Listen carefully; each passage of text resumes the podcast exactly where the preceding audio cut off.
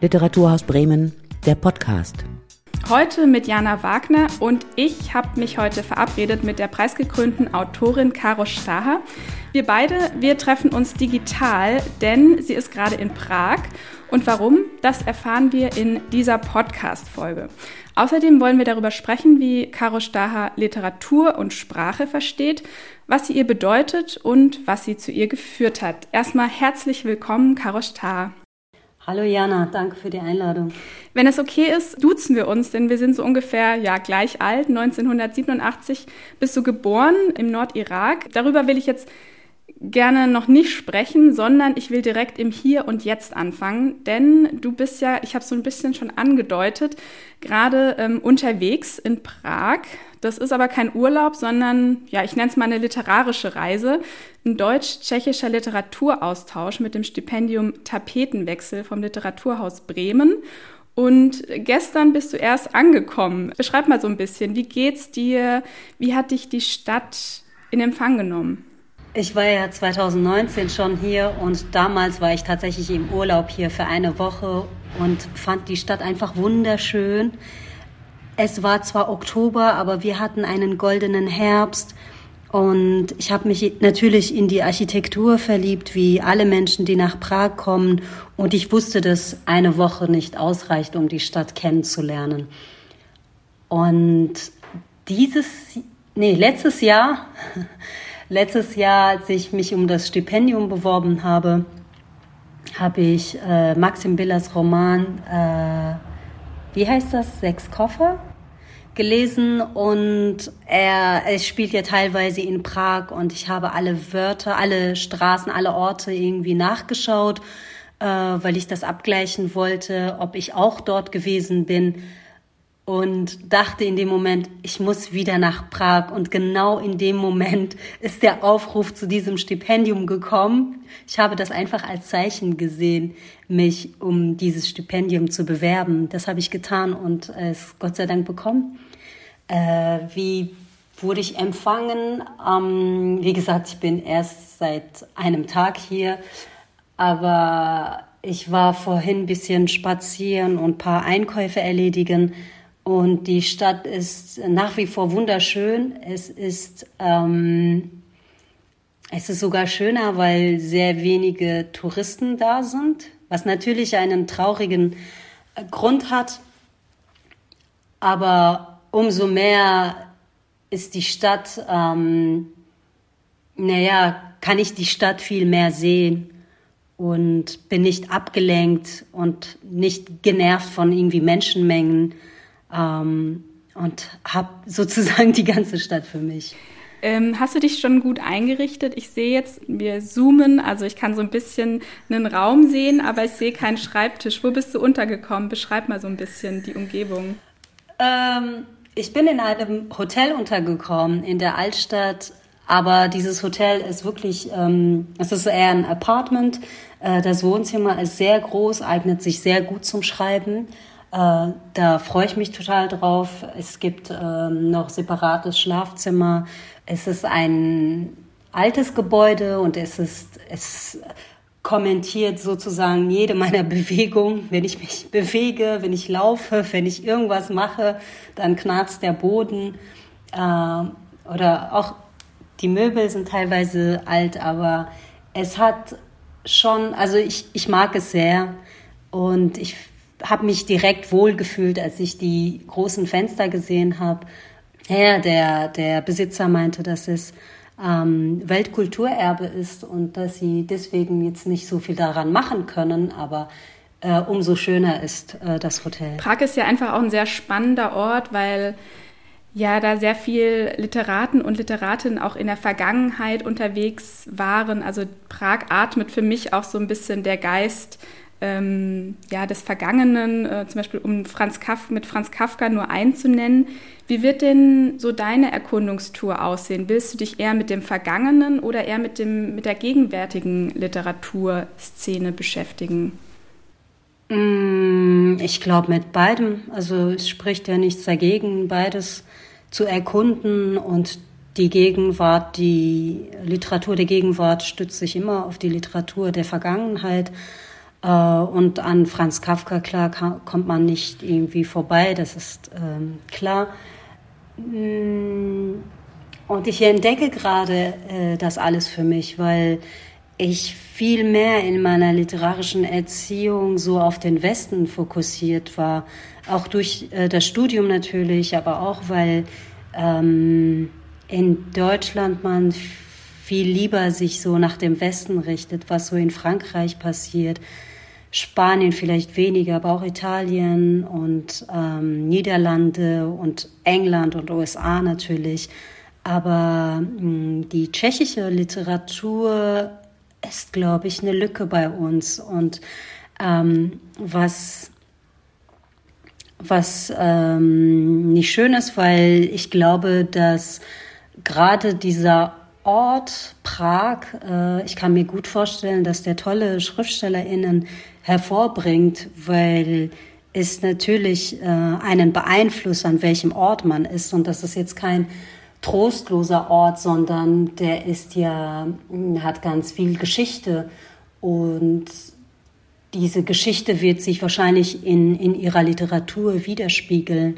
Mm, deswegen ist es wahrscheinlich spannend, die Literatur zu lesen und ja, da freue ich mich drauf. Hast du denn äh, einen Bezug zur tschechischen Sprache? Kannst du schon die ein oder andere Vokabel?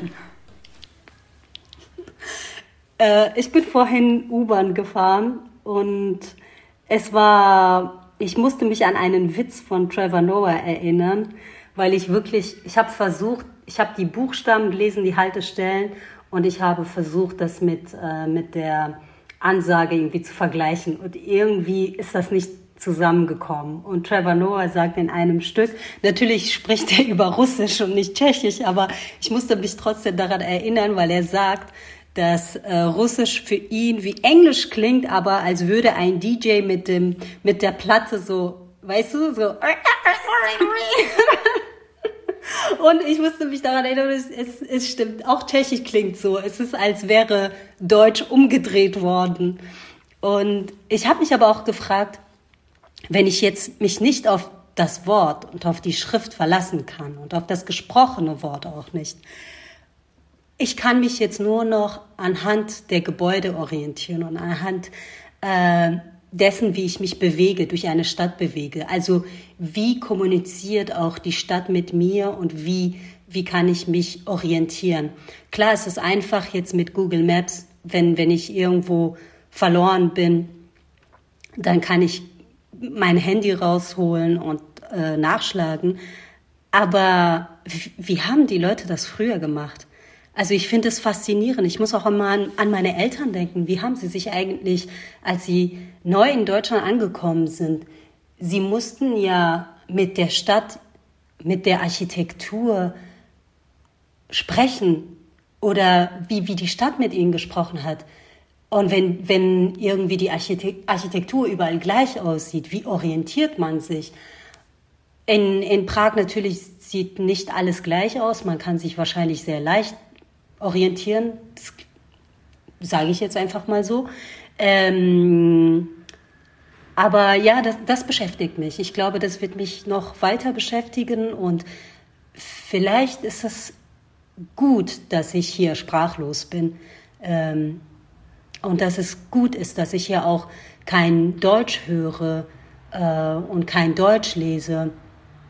Und deswegen für mich vielleicht das Deutsche ähm, neu wird, dass ich vielleicht auf eine andere Art äh, dem Deutschen begegnen werde. Wenn ich gesagt habe, also als ich gesagt habe, dass Tschechische klingt wie ein, wie ein Deutsch, aber umgedreht, vielleicht kann ich in dieser Umge Umdrehung Deutsch neu lernen das, das, das beschäftigt mich gerade. Die Sprache neu lernen, ist das einfach, ist das auch ein Thema für dich? Also du bist ja mit deinen Eltern nach Deutschland gekommen, als du zehn Jahre alt warst. Dann musstest du ja auch erstmal eine neue Sprache lernen. Mittlerweile ist Deutsch deine Sprache geworden.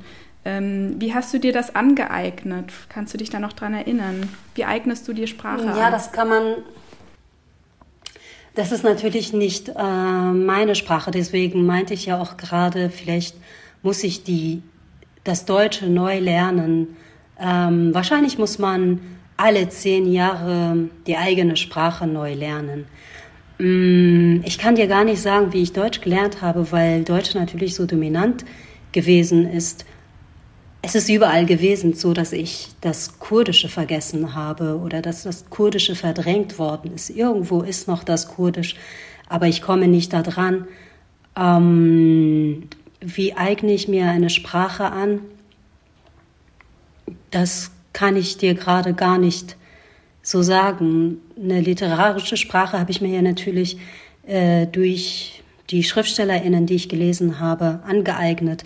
Aber es ist ja trotzdem nicht meine Sprache gewesen. Und auch die Sprache, die in Institutionen gelehrt wird, ob Universität oder Schule oder auch Medien, ähm, auch das ist nicht meine Sprache.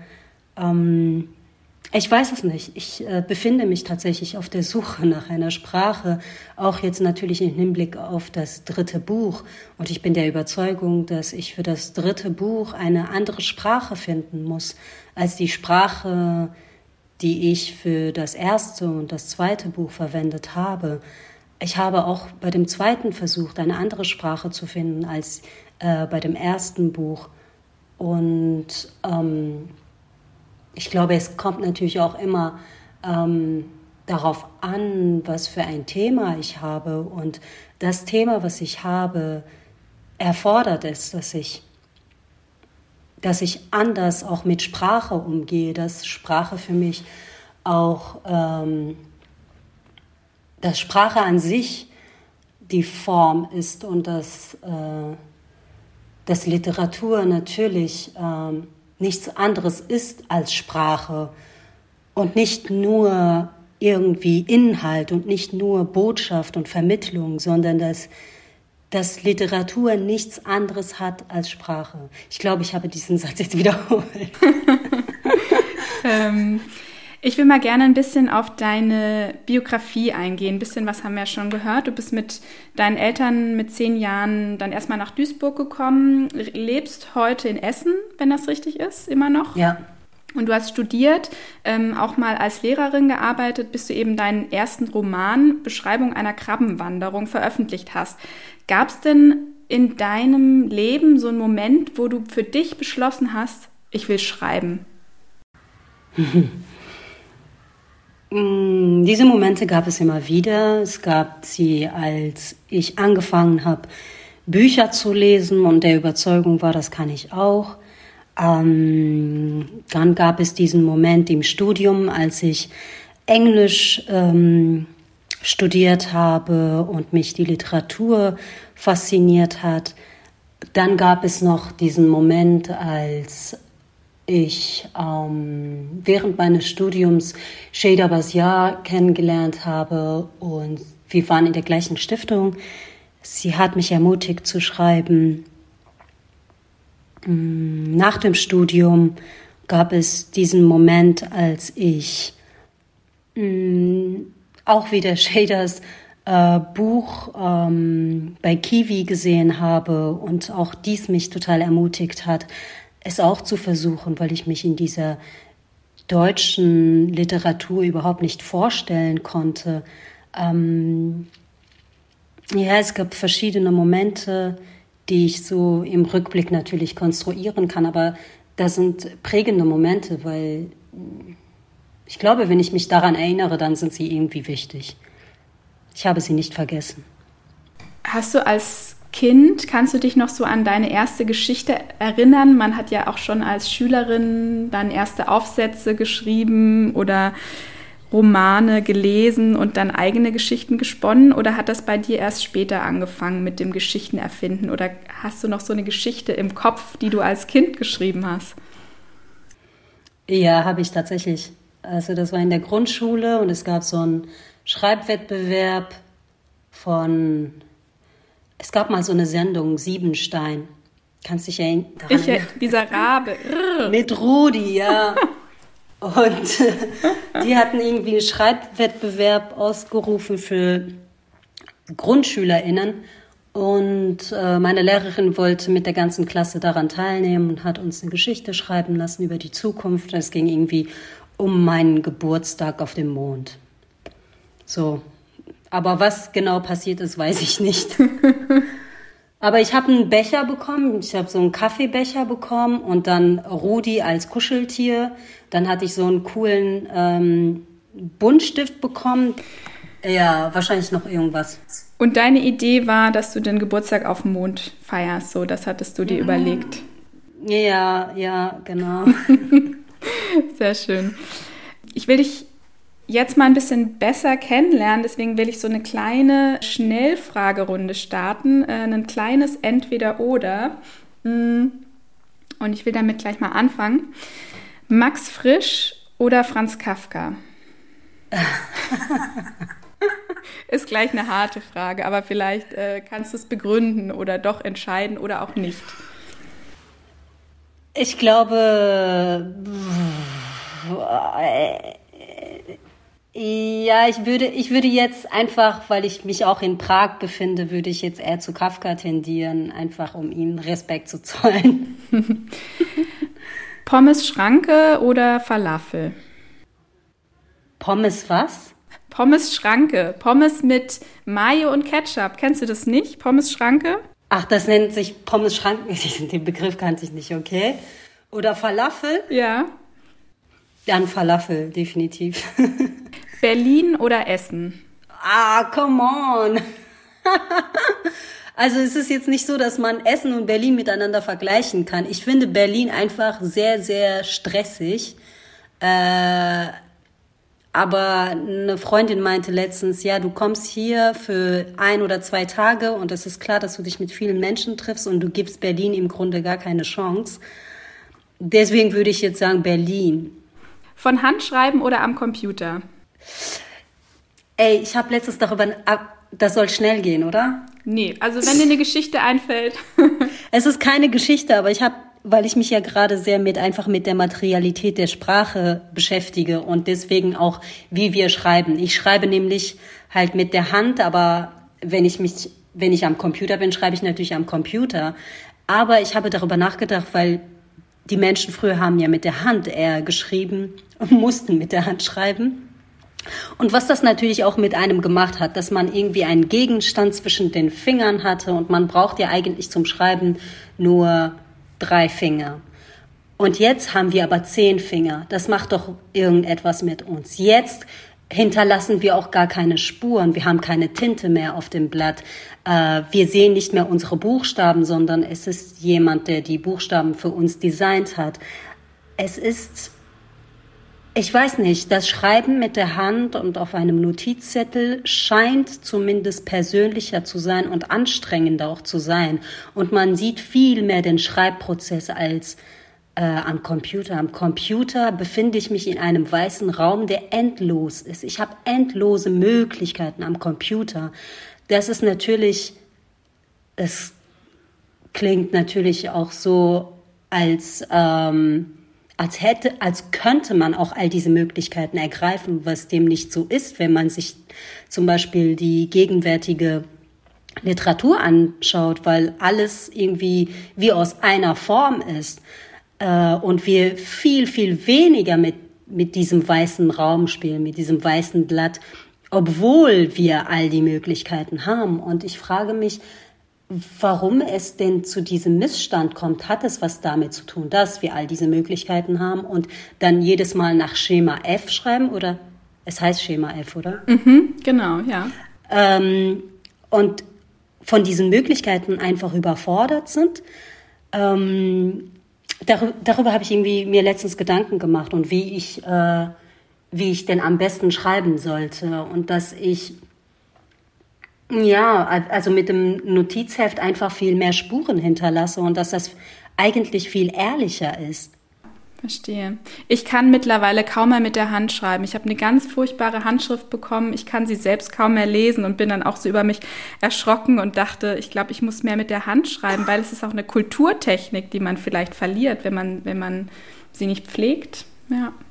Genau. Okay, wir driften ab. Äh, zwei Fragen habe ich noch. Kaffee oder Tee? Mm, Kaffee. Hochhaus oder Doppelhaushälfte? Mhm, Hochhaus natürlich. Doppel. Äh, nee, nein. Hochhaus, definitiv. Warum Hochhaus? Was findest du am Hochhaus faszinierend? Ja, weil da natürlich viel mehr los ist, weil ich da viel mehr Menschen begegne, weil es hoch ist, ein, eine Doppelhaushälfte, das ist quasi Eigenheim, oder? Genau, das ist so äh, was typisch Deutsches, muss nicht Eigenheim sein, aber das sind diese Häuschen, die quasi so aneinander gereiht ähm, ja, oder. Nein, das ist, das ist für mich, das ist für mich der Albtraum. Da mhm. möchte ich nicht wohnen. Okay, damit beenden wir diese Schnellfragerunde und jetzt will ich noch gern über dein letztes Buch sprechen oder vielleicht auch über eventuelle neue Projekte. Du hattest das ja kurz schon angesprochen mit mein drittes Buch. Erst aber kurz zu deinem letzten veröffentlichten Buch äh, Im Bauch der Königin. Äh, das ist nämlich ein ganz besonderes Format, wer es noch nicht gelesen hat. Ähm, das ist ein Wendebuch. Also man kann den Roman von beiden Seiten lesen. Und so werden dann quasi die Geschichte aus zwei verschiedenen Perspektiven erzählt. Ähm, warum hast du dich für diese Form entschieden? Wahrscheinlich hast du diese Frage hundertmal schon beantwortet, aber ähm, es ist natürlich liegt auf der Hand, äh, sich ja, diese Frage zu stellen. Ja, es ist gar nicht so, dass ich mich, äh, dass das von Anfang an klar war und dass die Form im Vordergrund stand und ich äh, gesagt habe, ich möchte eine Geschichte schreiben, wo man irgendwie, die man von beiden Seiten lesen kann. Ähm, so bin ich nicht rangegangen, sondern am Anfang war schon die Geschichte von Rafiq da und ähm, irgendwann habe ich gemerkt, dass ich mit äh, Rafiq nicht äh, an meine zentrale Figur Shahira rankomme und dass ich dafür eine andere, äh, vor allem Erzählerin brauche. Und als ich angefangen habe mit Amal, wusste ich, okay, das ist nicht einfach nur ein zweiter Teil und eine Ergänzung zu äh, Rafiqs Teil, sondern das ist eine komplett andere Geschichte, obwohl es natürlich um den gleichen Gegenstand geht. Und so äh, kam ich auf die Idee, dass es ähm, wie so ein, wie bei Stranger Things, weißt du, so upside down, dass es äh, einfach auch eine andere Welt ist, eine Parallelwelt.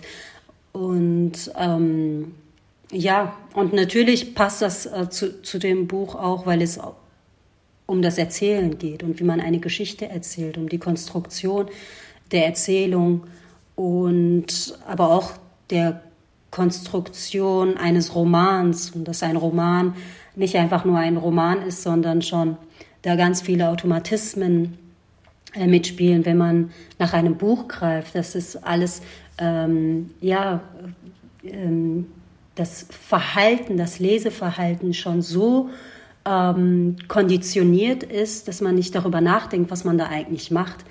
Ähm, das wollte ich so ein bisschen den, den Leser ein bisschen damit ärgern und irritieren, dass er, ähm, dass er sie in, darüber nachdenkt, was eigentlich passiert und dass dieses ähm, dieses Selbstverständliche, wie man an ein Buch rangeht, ähm, dass die Form des Buches schon irgendwie vorgibt, wie man eine Geschichte zu lesen hat.